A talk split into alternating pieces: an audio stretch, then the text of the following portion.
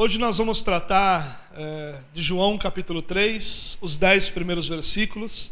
Nós falamos um pouco sobre esse assunto na mensagem passada e hoje nós vamos continuar desenvolvendo esse assunto é, e tratando um pouquinho desse tema tão importante, se não o mais importante, certamente um dos mais importantes temas é, para todo cristão, que é o novo nascimento. Então eu queria te convidar, se você quiser abrir sua Bíblia comigo, João capítulo 3, nós vamos ler os dez primeiros versos. Se você quiser acompanhar na mesma versão que eu vou ler, vai estar no telão para você. É, estou usando a versão NVI e nessa versão nós vamos ler então esses versículos. Vamos lá? Havia um fariseu chamado Nicodemos, uma autoridade entre os judeus ele veio a Jesus à noite e disse: Mestre, sabemos que ensinas da parte de Deus, pois ninguém pode realizar os sinais miraculosos que estás fazendo se Deus não estiver com ele. Em resposta, Jesus declarou: Digo-lhe a verdade. Ninguém pode ver o reino de Deus se não nascer de novo. Perguntou Nicodemos: Como alguém pode nascer sendo velho? É claro que não pode entrar pela segunda vez no ventre da sua mãe e renascer. Respondeu Jesus: Digo-lhe a verdade: ninguém pode entrar no reino de Deus se não nascer da água e do espírito. O que nasce da carne é carne, mas o que nasce do espírito é espírito. Não se surpreenda pelo fato de eu ter dito: é necessário que vocês nasçam de novo. O vento sopra onde quer você o escuta, mas não pode dizer de onde vem nem para onde vai. Assim acontece com todos os nascidos do Espírito. Perguntou Nicodemos: Como pode ser isso? Disse Jesus: Você é mestre em Israel e não entende essas coisas? Bom, na mensagem passada nós nos concentramos basicamente nos dois primeiros versículos, tentando entender um pouco o coração de Nicodemos, tentando entender um pouco como Nicodemos se sentia. E a primeira lição que a gente aprende aí dos dois primeiros versículos é que a religião fracassa na tentativa de oferecer salvação, segurança e paz para aqueles que confiam nela. É isso que nós percebemos em Nicodemos. Nicodemos era um homem é, de elevada estima na sua religião, um homem que havia alcançado graus é, elevados na sua religião, um homem que havia desenvolvido dentro do judaísmo é, respeito, consideração, é, um enorme título, vamos dizer assim. Jesus, no versículo 10, é, a tradução literal é: Você é o mestre em Israel e não sabe essas coisas. Ou seja, Jesus está dizendo que ele é alguém é, destacado entre aqueles que são mestres em Israel. Ele era possivelmente um membro do Sinédrio, do, da Suprema Corte religiosa de Israel, mas um homem que vai a Jesus com o coração angustiado, com o coração é, sem paz, com o coração é, incomodado uma enorme angústia está no seu coração, porque essa religiosidade toda que ele experimentou ao longo de toda a sua vida foi incapaz de trazer a ele segurança para a sua salvação. É isso que nós encontramos em Nicodemos e o que na verdade Jesus ensina ali inicialmente é o fracasso da religião. Como a religião como instrumento para a salvação é ineficiente. E quando eu estou dizendo religião, irmãos, eu não estou dizendo de forma alguma relacionamento com Deus. Eu estou dizendo que religião é, é o modelo judaico, é o modelo onde eu faço alguma coisa de forma que eu venha a merecer é, o favor de Deus, a atenção de Deus, aquilo que Deus é, poderia ou pode fazer por mim. Nesse sentido de merecer, de alcançar, de ter direitos diante de Deus, a religião fracassa, porque ela nunca pode me conceder isso e nem ao menos pode me conceder é, a possibilidade disso e certamente não me dá nenhuma segurança de salvação. Então, o angustiado Nicodemos vai a Jesus questionando é, Jesus sobre o fato dele ser mestre em Israel, de sinais serem realizados e que isso para ele era prova de que Deus estava com ele, e a resposta de Jesus, ou a resposta que Jesus dá à insegurança de Nicodemos é o que nós encontramos no versículo 3.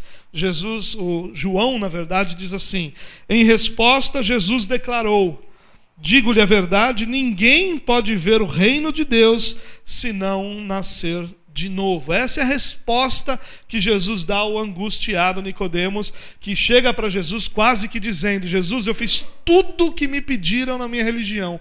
Por que, que no meu coração há uma insegurança com relação à minha salvação? Por que, que eu não me sinto seguro diante do Senhor com relação à eternidade se eu faço tudo o que a minha religião pede? E a resposta de Jesus é: ninguém pode ver o reino de Deus se não nascer de novo. É claro que essa resposta parece um pouco desconectada, mas não é. A verdade que Jesus está ensinando aqui é bastante clara. Ele está dizendo: ninguém pode ser salvo, exceto se nascer de novo. Reino de Deus e salvação são conectados pelo pensamento de Nicodemos. Qualquer judeu daquela época, é, ao ouvir o termo reino de Deus ou reino dos céus, é, iria automaticamente pensar no reino futuro de Deus, onde ele vai governar sobre tudo, vai é, ter todas as coisas debaixo do seu controle. Ele certamente pensaria na eternidade, ele certamente estaria pensando na vida eterna, ele certamente estaria pensando na ressurreição após a sua morte. Nicodemos estaria pensando em algo futuro. Para nós cristãos, nós não podemos esquecer que o reino de Deus é algo que já é que já, já foi implantado. Nós já vivemos o reino de Deus, ainda que não na sua plenitude, mas já vivemos é, o reino de Deus. Mas nós não podemos esquecer que o contexto aqui não é o contexto do cristão, é o contexto do judeu. Jesus está conversando com um judeu, o Jesus judeu, em Jerusalém, conversando com um homem judeu dentro de um contexto do judaísmo. Então, o que nós devemos pensar, o que Nicodemos pensou e entendeu é, ele está falando sobre uma realidade eterna. Bom, essa verdade de que ninguém pode ser salvo exceto se nascer de novo, traz algumas perguntas para nós. O que significa esse negócio de nascer de novo? Por que, que Jesus usa esse, essa analogia, nascer de novo? Por que ele não usa qualquer outra? Como é que o homem pode nascer de novo? E existem livros, mensagens é, que foram escritos ensinando as pessoas sobre a questão do novo nascimento. E muitas delas traçam um caminho. Olha, para que você nasça de novo, você precisa fazer isso, isso e isso. Uma espécie de receita. Mas o que Jesus está dizendo aqui é: ninguém pode ser salvo se não nascer de novo. Então, vamos começar pelo começo? Vamos tentar responder essa primeira pergunta. Por que, que nós precisamos de salvação? Por que, que a gente precisa ser salvo? Talvez para você seja uma pergunta tola, dizendo, ah, a gente precisa ser salvo porque a gente é pecador. Isso é verdade, mas não é toda a verdade. A grande questão, irmãos, é que nós não entendemos completamente a corrupção do coração humano. A gente não entende. A gente olha para as pessoas, vê bondade nas pessoas, e realmente nós vemos, e aí na nossa mente nós construímos a seguinte ideia: existem pessoas más e existem pessoas boas. E na nossa cabeça religiosa, nós pensamos o seguinte: pessoas boas merecem boas coisas da parte de Deus, e pessoas más merecem justiça da parte de Deus.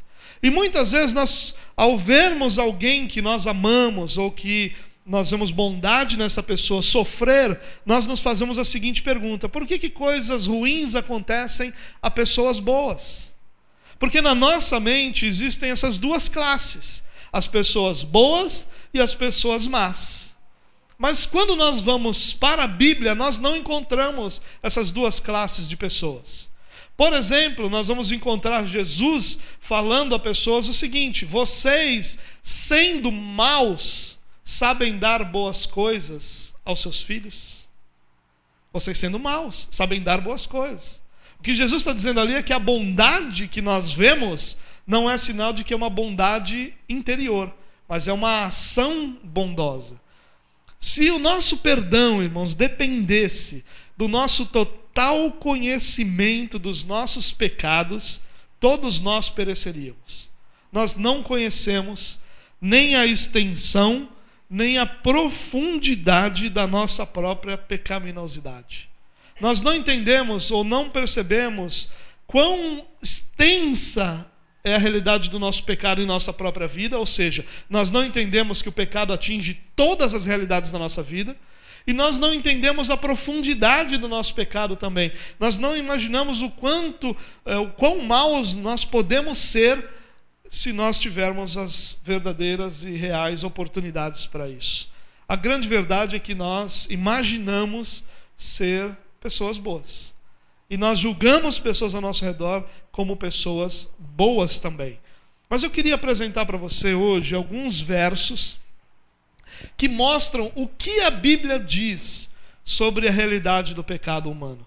Eu queria separar alguns poucos, na verdade. Bom, primeiro eu quero é, mostrar isso, que o homem não consegue compreender quão extensa ou quão profunda é a sua pecaminosidade. Bom, só para ilustrar aqui, Jeremias 17, 9 vai dizer o seguinte: o profeta vai dizer, o coração é mais enganoso que qualquer outra coisa, e sua doença é incurável. Quem é capaz de compreendê-lo? O profeta está dizendo que nenhum de nós compreende realmente qual é a realidade do nosso coração. O Salmo 19, nós encontramos a seguinte frase: Quem pode discernir os próprios erros? Quem é capaz de compreender cada um dos seus próprios erros? Quem de nós não é, às vezes confrontado com uma realidade que nós nem imaginávamos ser errada e de repente nós percebemos que ali estávamos errados, estávamos em pecado. Deixa eu explicar melhor isso. O homem em seu estado natural, ou seja, o homem que não teve nenhum tipo de contato com Deus, mesmo que ele tenha uma vida religiosa, mas que ele não teve nenhum tipo de encontro pessoal salvador com Deus, ele então tem sua natureza herdada de Adão. E esse homem, ele está irremediavelmente afastado de Deus. Irremediavelmente. A sua doença é incurável. E talvez para que você não fique pensando que o que eu estou tentando fazer aqui é diminuir numa era em que todas as pessoas estão tão preocupadas em elevar a autoestima e massagear o ego das pessoas, eu venho aqui para dizer para você que o seu pecado e o seu coração é irremediavelmente corrupto. Talvez isso soe ofensivo a você. E não é essa a minha intenção. A minha intenção é que todos nós percebamos, eu inclusive, que realmente nós temos uma natureza nós herdamos essa natureza. Essa natureza é parte da nossa herança humana. E essa natureza que nós herdamos é uma natureza corrompida, caída, afastada de Deus, plenamente afastada de Deus. Agora, eu quero então citar alguns versos bíblicos para que, quando a gente fala de corrupção, você não fique tentando imaginar eu indo na contramão e dizendo para você que você não vale nada. Eu quero que você entenda a profundidade e a extensão daquilo que a Bíblia explica. Bom, quero, quero ler poucos textos, como eu disse, mas quero começar com Efésios capítulo 2. Dá uma olhadinha nisso aqui. Vocês estavam. Obrigado. Vamos lá? Vocês estavam mortos em suas transgressões e pecados nos quais costumavam viver quando seguiam a presente ordem deste mundo e o príncipe do poder do ar, o espírito que agora está atuando nos que vivem na desobediência. Você percebeu o que ele disse aqui até agora? Ele disse que nós estávamos mortos, nossas transgressões e pecados, que nós seguíamos o mundo, ou seja, seguíamos o padrão pecaminoso que governa a humanidade, e seguíamos Satanás. Se você falar isso para alguém hoje, a pessoa quer te bater. Você segue Satanás se você não segue Jesus. Não, o que Paulo está dizendo não é sobre os outros. Paulo está dizendo sobre o cristão, que antes do cristão ter esse seu encontro pessoal, ele vivia debaixo dessa realidade. Anteriormente, todos nós também vivíamos entre eles, satisfazendo as vontades da nossa carne, seguindo os seus desejos e pensamentos, como os outros éramos por natureza merecedores da ira. O que, que o homem merece diante de Deus por natureza? A ira de Deus. É um texto forte, as imagens que a Bíblia usa são fortes. Olha esse outro texto aqui, Romanos 8. A mentalidade da carne, ou seja, a natureza humana, é inimiga de Deus. Ela não é neutra no ponto de que, não, eu não sirvo a Deus, mas eu também não sou contrário. Não, a natureza humana é inimiga de Deus e não se submete à lei de Deus, nem pode fazê-lo. Isso é o mais importante. Não é que ele não se submete porque ele não quer, ele não se submete porque ele não pode. O homem natural é incapaz de submeter à lei de Deus. Não é questão de querer, é questão de poder, é questão de não de ter vontade, mas é uma questão de desejar. Aliás, não é uma questão de desejar, é uma questão de incapacidade do homem. O homem natural é incapaz de servir a Deus e de obedecer a Deus. Quem é dominado pela carne não pode agradar a Deus.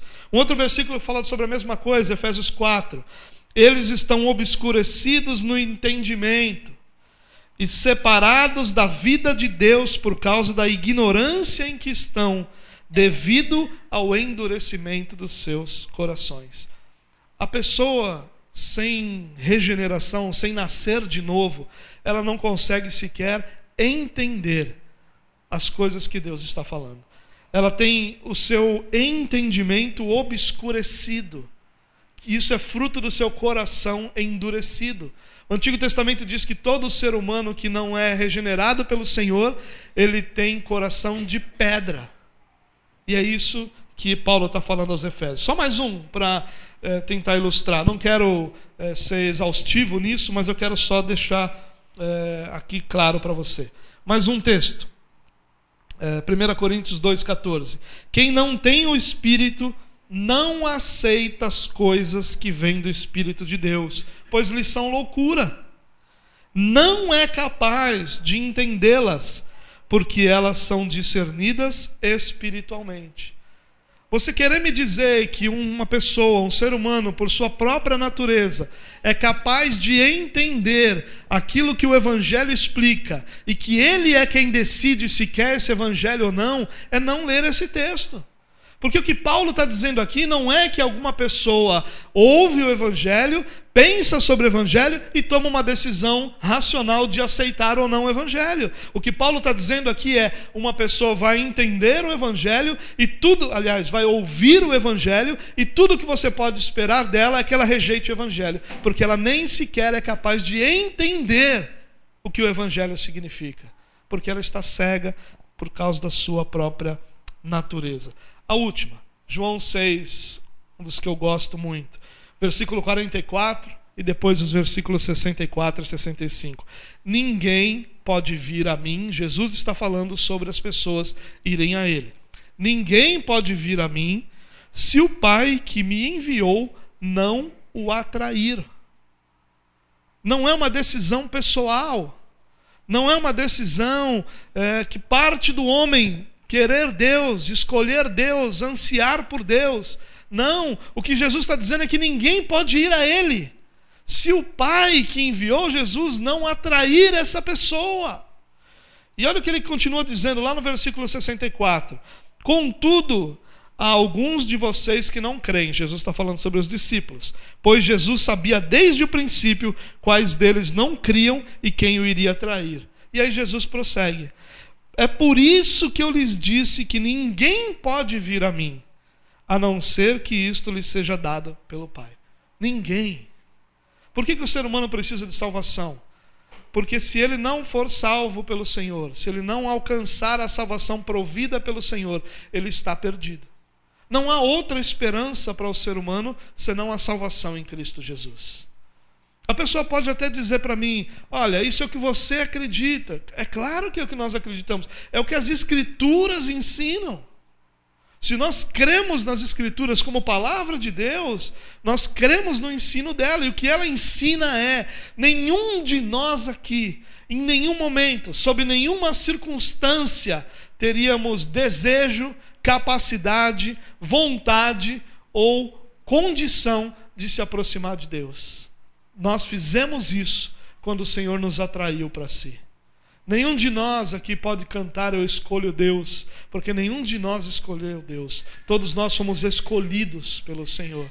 Todos nós somos atraídos pelo Senhor. Todos nós somos trazidos pelo Senhor para perto dele. É, e por isso nós precisamos de salvação, porque o homem não pode salvar a si mesmo. Porque o homem não pode buscar essa salvação por si mesmo, porque o homem não pode sequer entender essa salvação se, primeiramente, ele não for regenerado pelo Senhor. Essa é, é a verdade mais importante e mais profunda sobre salvação que as Escrituras ensinam. Essa é a realidade humana. Afastados de Deus, escravos do pecado e cegos para a verdade do Evangelho. Paulo usa uma palavrinha para explicar isso. Ele disse que nós estávamos mortos. E um morto nada pode se não for ressuscitado primeiro pelo Senhor. Bom, vamos tentar entender a analogia então, agora que a gente já sabe é, por que, que a gente precisa ser salvo. Bom, Jesus usa uma analogia, uma comparação, uma frase que é o nascer de novo, onde ele quer explicar ali a sua teologia, ou quer explicar, trazer o seu ensinamento.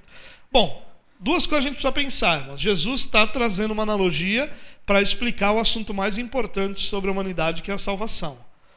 E sendo esse o assunto mais importante, a segunda coisa é que é natural que todo mundo fosse espremer essa analogia para todos os lados e tentar extrair dela tudo o que é possível se extrair dessa analogia. Então, o que, que significa nascer de novo? Nenhuma analogia é completa, nenhuma analogia é perfeita. É claro que nenhuma delas vai abranger tudo, senão não seria uma analogia, senão seria a própria explicação. A analogia tem essa ideia de clarear um ensino mais profundo, mais completo, com menos palavras, com menos conteúdo. Bom, a essência dessa analogia é simples. O que Jesus está dizendo é que o homem é incapaz de cumprir essa realidade. O homem não pode nascer de novo. Não por si mesmo. Não tem nada que o homem possa fazer que o leve a nascer de novo. Não existem três passos para o novo nascimento, cinco passos para o novo nascimento, quantos passos sejam para o novo nascimento. Porque o novo nascimento não é algo produzido, realizado, alcançado, experimentado pelo homem por si mesmo. É algo alheio ao homem, concedido ao homem. E por que, que a gente sabe disso? Por uma razão muito simples. Jesus usa a analogia nascimento. E a minha pergunta para você é: com que você contribuiu para o seu nascimento? Qual foi a sua contribuição? Onde você escolheu alguma coisa relacionada ao seu nascimento? Você escolheu a data? Você escolheu os pais? Você escolheu o local? Você escolheu alguma coisa? Não. Você não escolheu nada. O seu nascimento natural é completamente alheio a você. É completamente exterior a você. Todas as etapas que produziram você, me permitam usar essa expressão, não estão, nunca estiveram debaixo do seu controle. Todas elas foram externas a você.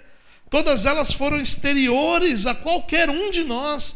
Nenhum de nós nasceu por desejo próprio, por vontade própria, porque teve alguma participação com relação a isso. Ao contrário, o nosso nascimento físico é um ato externo a nós. E o que Jesus está falando sobre esse novo nascimento, e a gente vê isso no texto todo que nós lemos, é que esse novo nascimento é espiritual. E assim como o nascimento físico é completamente alheio a todos nós, o nascimento espiritual é completamente alheio a todos nós também. Nenhum de nós tem qualquer participação ou controle no nascimento físico, como não temos nenhum controle no nosso nascimento espiritual. Ou seja, Jesus está dizendo: ninguém pode ser salvo se Deus não o salvar. A gente está clareando a coisa. Primeiro é ninguém pode ver o reino de Deus, a gente já sabe o que é reino de Deus, está falando de eternidade e salvação. Se não nascer de novo, a gente já sabe que a ideia é que é o nascimento espiritual, porque Jesus vai explicar isso. E isso acontece totalmente em Deus. Ninguém pode nascer de novo se Deus não o salvar. Esse é o ponto mais importante do ensino de Jesus. ao Senhor pertence a salvação. Nenhum ser humano tem qualquer controle ou ingerência no novo nascimento. Nenhum. É Deus quem, do início ao fim, realiza a salvação de todos aqueles que Ele atrai para si. Talvez você diga, ah, esse negócio não está legal de entender. Não estou gostando disso aí, não. Vivem me falando, aceita Jesus, aceita Jesus, aceita Jesus. E agora você vem me falar que eu não tenho que aceitar Jesus, coisa nenhuma. É. Nicodemos também não entendeu. Olha a resposta de Nicodemos. Como alguém pode nascer sendo velho? É claro que não pode entrar pela segunda vez no ventre da sua mãe e renascer.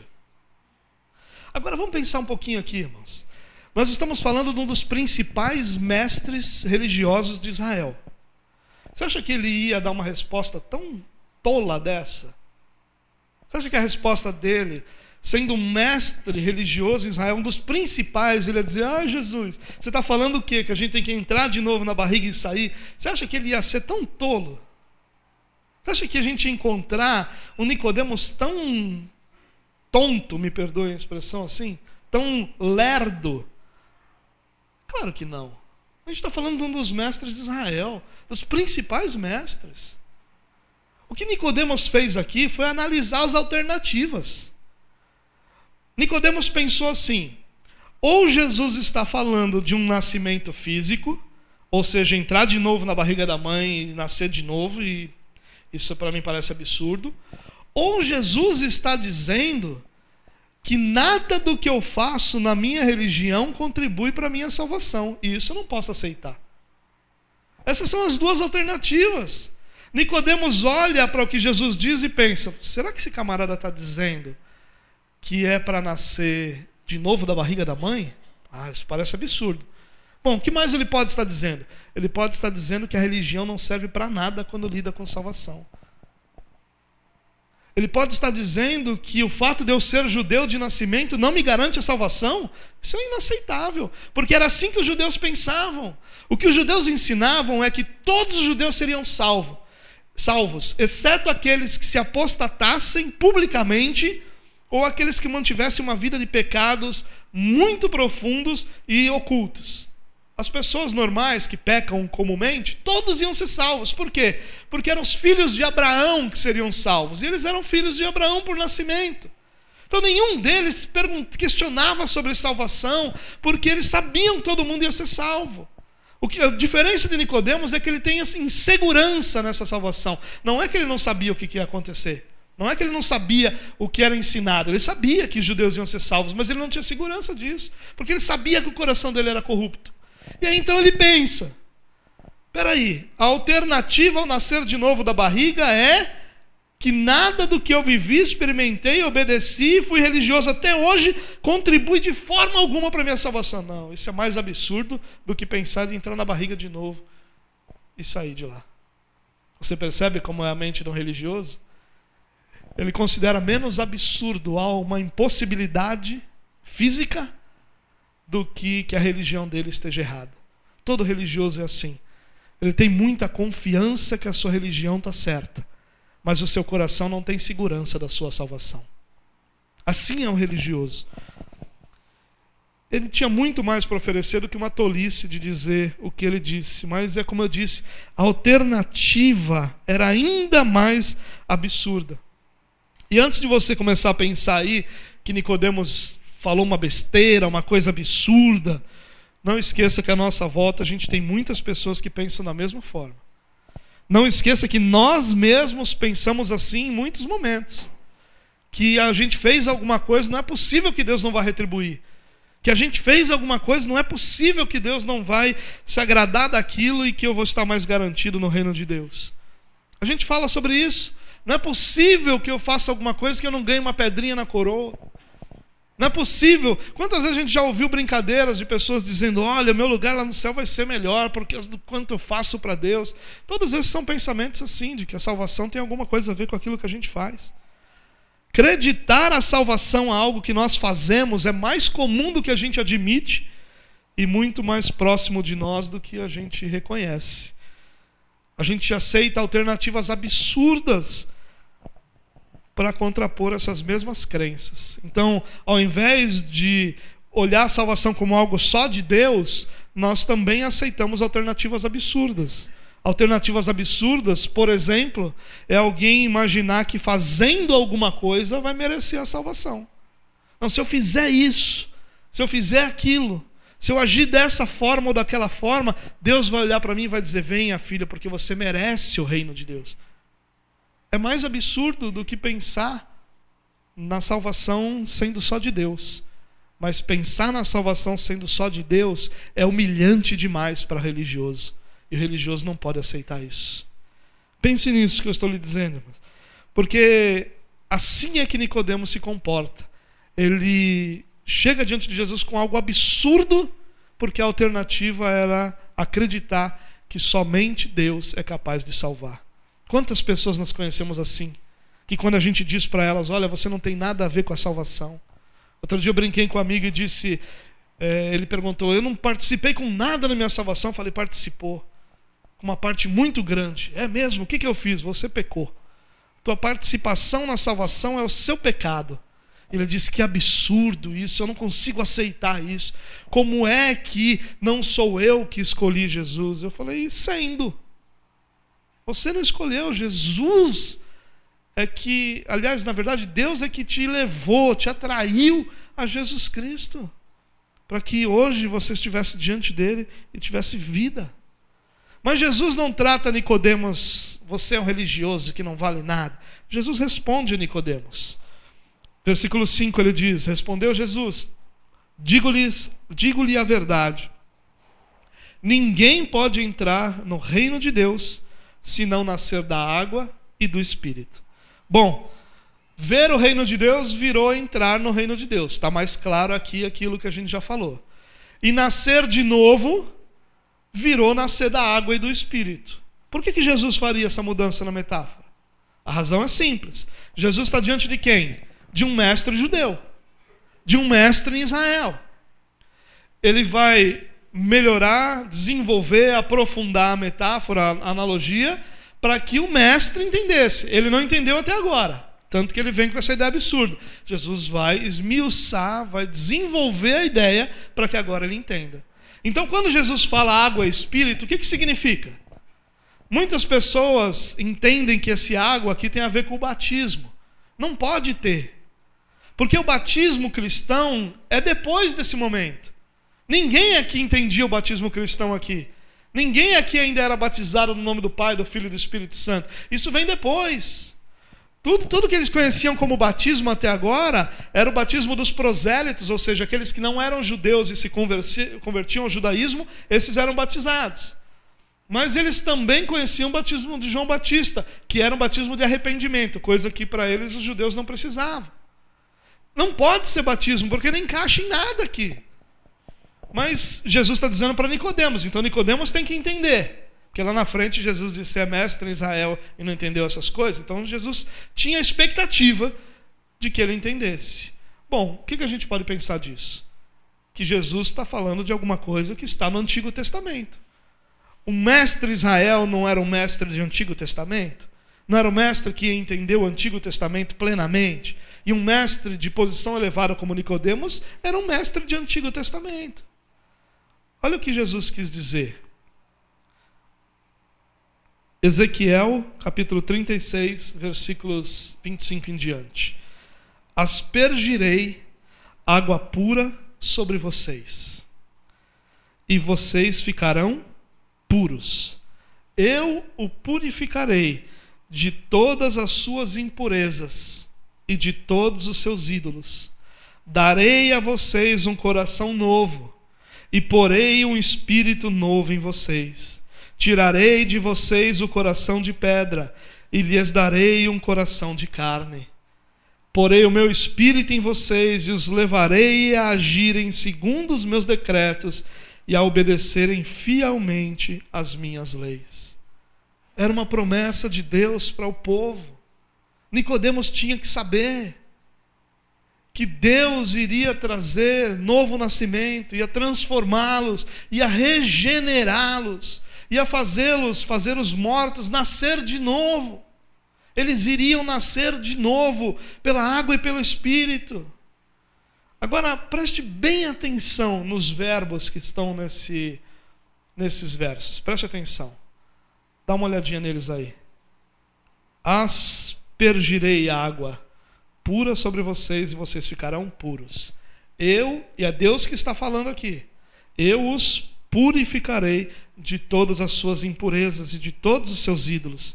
Darei a vocês um coração novo, porei um espírito novo em vocês. Tirarei de vocês o coração de pedra, lhes darei um coração de carne. Porei o meu espírito em vocês, levarei vocês a agirem segundo os meus decretos e obedecerem fielmente às minhas leis. Quantos desses verbos aqui somos nós que fazemos? Nenhum. Todos esses verbos são ações de Deus. É Deus quem irá fazer. É Deus quem produz o novo nascimento em todos aqueles que Ele atrai para si. É Deus quem faz com que alguém nasça de novo. É isso que Jesus está explicando para Nicodemos. Nicodemos, você não entendeu? A expressão novo nascimento é, é, é difícil para você entender? Eu vou explicar melhor. Olha lá para o Antigo Testamento que eu prometi que pela água e pelo Espírito ia dar novo nascimento a vocês. Vocês iam ser novas criaturas, iam ser novas pessoas, vocês iam ser regenerados. Vocês iam nascer, essa morte espiritual que habita naturalmente em qualquer ser humano ia ser revertida ia ser transformada em vida, de forma que vocês pudessem ver o reino de Deus, de forma que vocês pudessem entrar no reino de Deus, de forma que vocês pudessem entender tudo aquilo que eu estou ensinando e viver para a glória de Deus Pai. É isso que Jesus está dizendo. Eu que vou fazer isso. Não queira comprar essa salvação porque você não consegue. Sabe qual é o seu problema, Nicodemos? Jesus está dizendo aqui para ele. Sabe qual é o seu problema? O seu problema é que você obedece fielmente à sua religião, mas você não se preocupa por um único momento qual é a minha vontade. Você só se preocupa em merecer. Você não se preocupa com o meu nome, você não se preocupa em honrar o meu nome, você não se preocupa em ser alguém que caminha comigo, você só se preocupa em merecer. Você só se preocupa em ser reconhecido. Você só se preocupa com a sua consciência, que não te acusa quando você faz algo para Deus, mas em momento nenhum você se preocupa se Deus está sendo honrado com aquilo que você está fazendo. Você não se preocupa se o que você está fazendo é algo que Deus mandou fazer, ou se é algo que a religião mandou fazer. É isso que Jesus está dizendo para Nicodemos.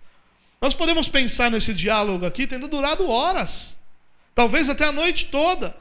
E talvez o que eu acabei de dizer tenha sido algo que Jesus disse, obviamente em outras palavras, mas claramente para Nicodemos. Nicodemos, o seu problema é sua confiança na religião. Você acha que o que você faz garante a você direitos diante de Deus e não garante. Porque por melhor que sejam as suas ações, o seu coração é corrupto. A origem das suas ações é corrupta. A origem de tudo aquilo que você faz é pecaminosa. Então não tem nada que você faça que seja puro e perfeito que honre a Deus. Nada. Meu Deus. Isso não é agradável de ouvir. É por isso que Nicodemos não quis entender isso. Nós temos uma realidade religiosa menor que a de Nicodemos. Nicodemos passou a vida estudando, lendo, ensinando, obedecendo. Ele fazia parte do grupo mais severo em Israel, que eram os fariseus, aqueles que levavam a lei de forma mais severa, obedeciam de forma mais severa. E ele está ouvindo aqui de Jesus que nada disso pode trazer salvação a eles. Nada. Jesus continua explicando: o que nasce da carne é carne, mas o que nasce do espírito é espírito. Se você nasceu de forma natural, você tem natureza. A natureza humana. Se você nasceu do espírito, você tem vida espiritual. É isso que ele está dizendo aqui. Ele está dizendo, Nicodemos, eu não estou falando do, do nascer de novo da mesma mãe. Eu estou falando de outro nascimento, um nascimento que é espiritual. Um nascimento que vem de cima, e a palavra nascer de novo pode ser traduzida como nascer de cima. É um nascimento que vem de Deus, que só Deus produz. Não se surpreenda pelo fato de eu ter dito é necessário que vocês nasçam de novo. Jesus não está dizendo aqui, não, o que eu estou falando não é nada grande, comum, não se surpreenda. Não é isso. É impressionante o que Jesus está falando, mas está dizendo, você não deveria estar surpreso, porque eu sempre disse isso. Eu nunca disse para o meu povo que eles seriam salvos pelos seus méritos. Eu sempre disse ao meu povo que eu estaria com eles, capacitando-os a me obedecer, para que eles pudessem então encontrar na minha graça a segurança da sua salvação. Não se surpreenda. Por que você está surpreso de eu dizer para você que a sua salvação não é uma realidade sua?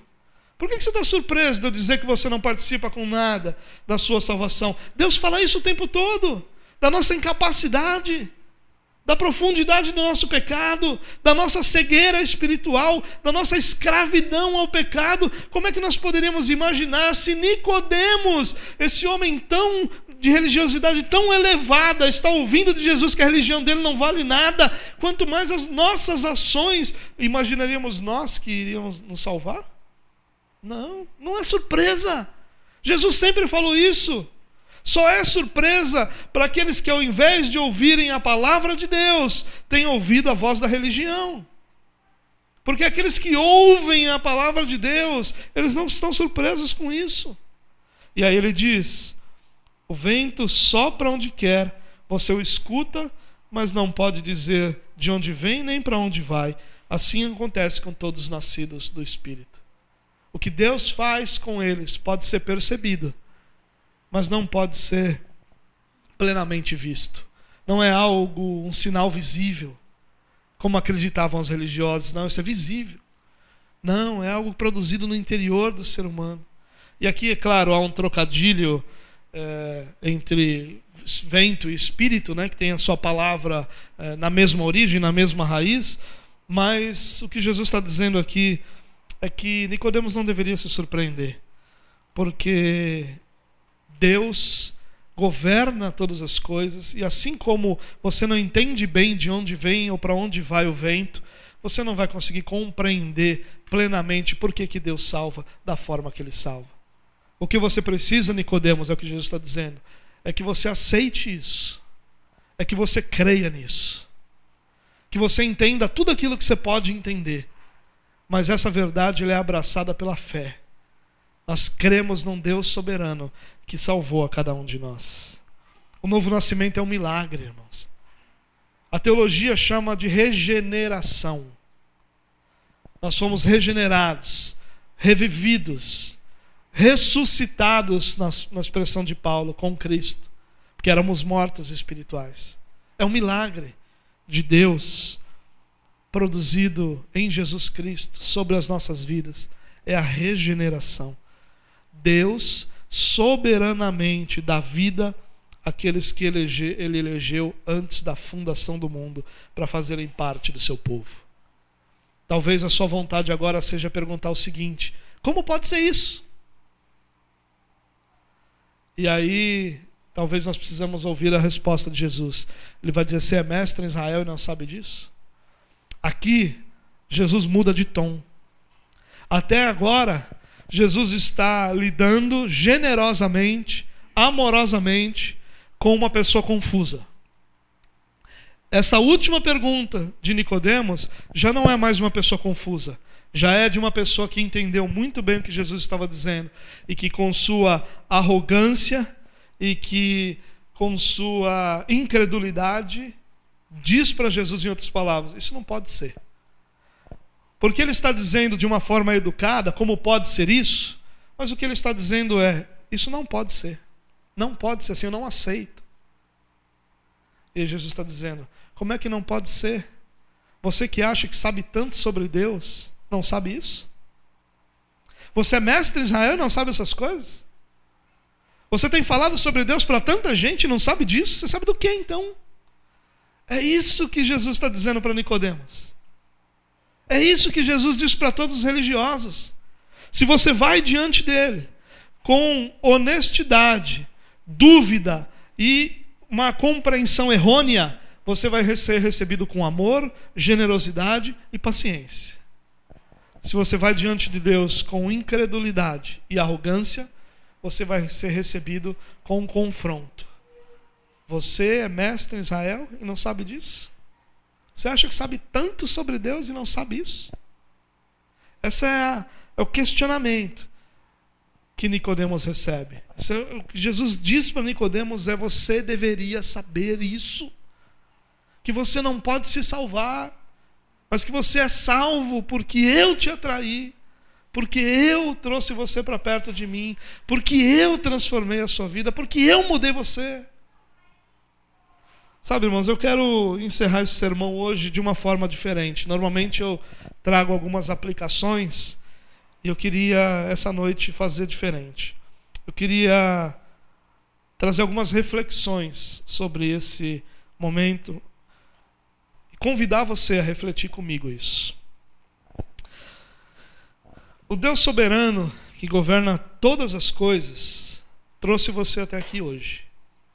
Me trouxe até aqui trouxe você até aqui.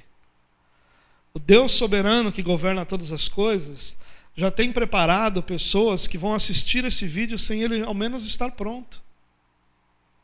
O nosso Deus soberano governa, guia, atrai pessoas para si. Isso não é uma obra nossa, isso não é uma obra da igreja. Isso é uma obra soberana do nosso Deus soberano. E eu quero pensar junto com você que o nosso Deus soberano que te trouxe até aqui e que falou com você essa noite e que chamou a sua atenção sobre essa obra de salvação que ele realizou em sua vida, vai trazer sobre você também o peso de uma decisão. Não a decisão por Cristo ou não mas a decisão de como você lida com esse texto que nós acabamos de ouvir no seu coração. Eu quero te encorajar, meu irmão, a lembrar dessa obra que Deus fez na sua vida com as palavras de Paulo lá em Efésios, capítulo 2. Olha o que Paulo diz: Como os outros, éramos por natureza merecedores da ira. Até aí a coisa fica apertada para o nosso lado. Mas olha o que Paulo continua dizendo: Todavia, Deus que é rico em misericórdia, pelo grande amor com que nos amou, deu-nos vida juntamente com Cristo, quando ainda estávamos mortos em transgressões. Pela graça, vocês são salvos. Eu quero usar esse texto essa noite para que você se lembre do que Deus fez na sua vida. Talvez como uma pessoa normal, a sua semana é sobrecarregada de atividades, responsabilidades, pessoas, uma série de coisas. E nós somos é, sufocados com toda a realidade da nossa vida e raramente nós pensamos em tudo aquilo que Deus fez na nossa vida. Nós vimos no início desse sermão que você, de forma alguma, poderia encontrar salvação de outra maneira senão por Jesus Cristo. E é assim que você encontrou sua salvação. Em Jesus Cristo, pela graça de Deus. Ele nos escolheu, nos regenerou, nos justificou, nos santifica a fim de completar essa obra que ele começou na nossa vida. Ou seja, de que nós sejamos semelhantes a Cristo. Bom, a reflexão que eu quero te convidar a fazer é essa. Essa obra que Deus fez na sua vida parece para você maravilhosa, necessária, generosa, a ponto de te levar a uma alegre e grata adoração ao nosso Senhor? Será que essa realidade que eu acabei de compartilhar com você produz em você a alegria de adorar ao Senhor? Produz em você gratidão pela, por essa grande obra que Ele realizou em você? Produz em você o desejo de estar perto dessa realidade, o desejo de estar perto de Jesus Cristo, o desejo de te aproximar da realidade de Deus, da salvação que Ele concedeu a você? Será que ela é tão grande para você a ponto dela produzir em você o tempo todo pensamentos sobre Deus? Desejo de adorar a Deus? Será que o sentimento do teu coração, quando você pensa na obra de Deus, é gratidão e amor? Essa é a reflexão que nós temos que fazer. Ou será que nós estamos tão sufocados pela religiosidade que nós não conseguimos expressar a nossa gratidão em adoração? Nós só conseguimos agir para diante, diante de Deus em ações que nós fazemos porque se espera essas ações de nós. São duas coisas completamente diferentes. Você agir do jeito que a religião te ensina a agir é uma coisa completamente diferente de você se relacionar com Deus e expressar o seu amor e gratidão a Ele por tudo aquilo que Ele fez na sua vida. Será que essa obra é tão grandiosa, tão maravilhosa, tão necessária para você a ponto de produzir uma alegre e grata adoração em seu coração? Você se sente amado, cuidado, amparado pelo Senhor a ponto de confiar-lhe a vida? Você se sente assim a ponto de desejar obedecê-lo plenamente, abandonando toda incredulidade e orgulho a fim de se submeter a Cristo como seu Senhor? Essa é a pergunta que esse texto faz para você hoje. O que Deus fez produz em você um sentimento de estar sendo amado, cuidado, amparado, a ponto de que você queira dedicar-lhe a sua vida? Será que quando você ouve sobre Deus ter entregado seu filho por amor a nós para morrer na cruz, de forma que nós fôssemos justificados por Deus, será que isso produz no teu coração o desejo de viver essa realidade que Cristo produziu na cruz? A você que veio aqui essa noite e que agora está com seu coração ardendo por alguma coisa que você ouviu, com seus olhos abertos para enxergar, enxergar o Senhor como talvez você nunca tenha enxergado antes, eu quero te dizer que se teu coração está ardendo é porque Jesus te alcançou. Se o teu coração está ardendo, é porque o Pai te conduziu a Cristo essa noite. Assim como Nicodemos foi a Jesus buscando o que, que ele podia fazer para melhorar a vida dele, e chegou lá, foi confrontado com não tem nada que você possa fazer, Deus quer mudar completamente a sua vida. Quem sabe não é a mesma coisa que Deus fez com você essa noite?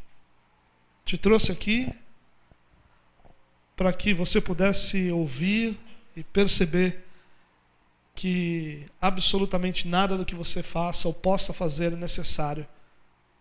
Que tua salvação é pela graça de Deus. Que tudo o que você precisa fazer é depositar sua confiança nele. Porque você só vai ter confiança nele para depositar se ele já tiver ressuscitado espiritualmente você, te dado um novo nascimento. Se o teu coração está ardendo, ouça o que eu estou dizendo para você. O Senhor está te chamando para pertencer a Ele. Talvez você já até caminhe religiosamente algum tempo, mas essa noite Deus te trouxe aqui para te salvar. Agora, a você que tem toda a certeza da sua salvação, e você deveria ter mesmo se você nasceu de novo. Eu faço de novo a pergunta: essa certeza de salvação tem produzido adoração em você? Eu quero encerrar dizendo uma última coisa. Para você que não tem certeza da sua salvação, não tem nada que você possa fazer para ser salvo. Mas Jesus disse algumas coisas que eu quero te lembrar. Jesus disse em Mateus capítulo 7, os versículos 7 e 8 o seguinte: Peçam e lhes será dado. Busquem e encontrarão. Batam e a porta lhes será aberta. Pois todo o que pede, recebe. O que busca, encontra. E aquele que bate, a porta será aberta. Se você não tem certeza da sua salvação por alguma razão que envolve a sua realidade, ouça esse conselho de Jesus. Peça a Deus, busque a Deus, bata a porta do reino de Deus. Que o Senhor, o próprio Jesus disse que todos aqueles que, aqueles que o Pai conduzisse a Ele, de forma alguma ele rejeitaria. Jesus não rejeita absolutamente ninguém que o busca, que vai diante dele, que vai a ele em busca de salvação. Agora, mais uma vez, Se você tem certeza da sua salvação, viva uma vida que condiga com essa sua certeza. Uma vida dedicada ao Senhor. Uma vida de adoração ao Senhor. Uma vida de devoção ao Senhor. Uma vida de louvor ao nosso Deus, pois Ele é autor da nossa salvação.